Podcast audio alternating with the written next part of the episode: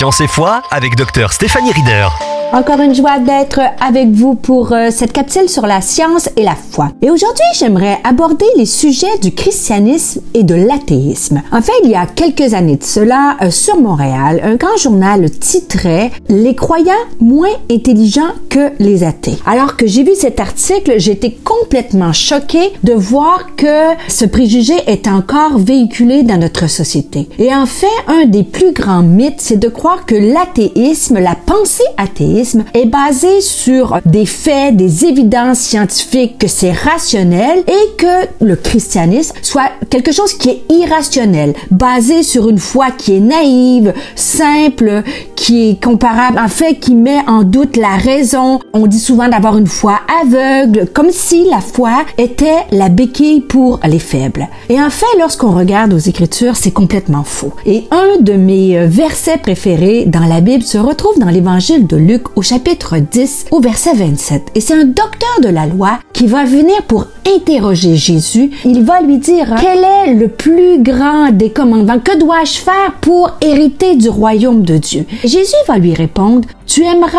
le Seigneur ton Dieu de tout ton cœur, de toute ton âme, de toute ta force et de toute ta pensée et ton prochain comme toi-même. Et lorsqu'on étudie ce passage biblique, le terme utilisé pour décrire aimer Dieu de notre pensée, de toute notre pensée, pour décrire la pensée est le terme en grec qui veut dire dianoia, qui veut dire l'esprit comme faculté de compréhension. Alors, je veux le dire haut et fort dans cette capsule, et c'est d'ailleurs hein, ce qui a fait l'objet de mon livre euh, Lorsque la science et la foi se rencontrent, où je fais exactement la démonstration que la foi n'est pas basée juste sur des fables, des légendes et que c'est une béquille pour les faibles. Au contraire, je fais la démonstration dans ce livre que la foi en Dieu peut être rationnelle, intelligente et crédible. Alors, c'est un mythe de penser que l'athéisme, tous les concepts de l'athéisme sont des faits qui ont été prouvés scientifiquement et que le christianisme est basé sur quelque chose qui est irrationnel. Alors, je te laisse sur une citation de Louis Pasteur qui dit Un peu de science nous éloigne de Dieu, mais beaucoup nous y ramène. Alors, je te souhaite une excellente journée et au plaisir de te retrouver.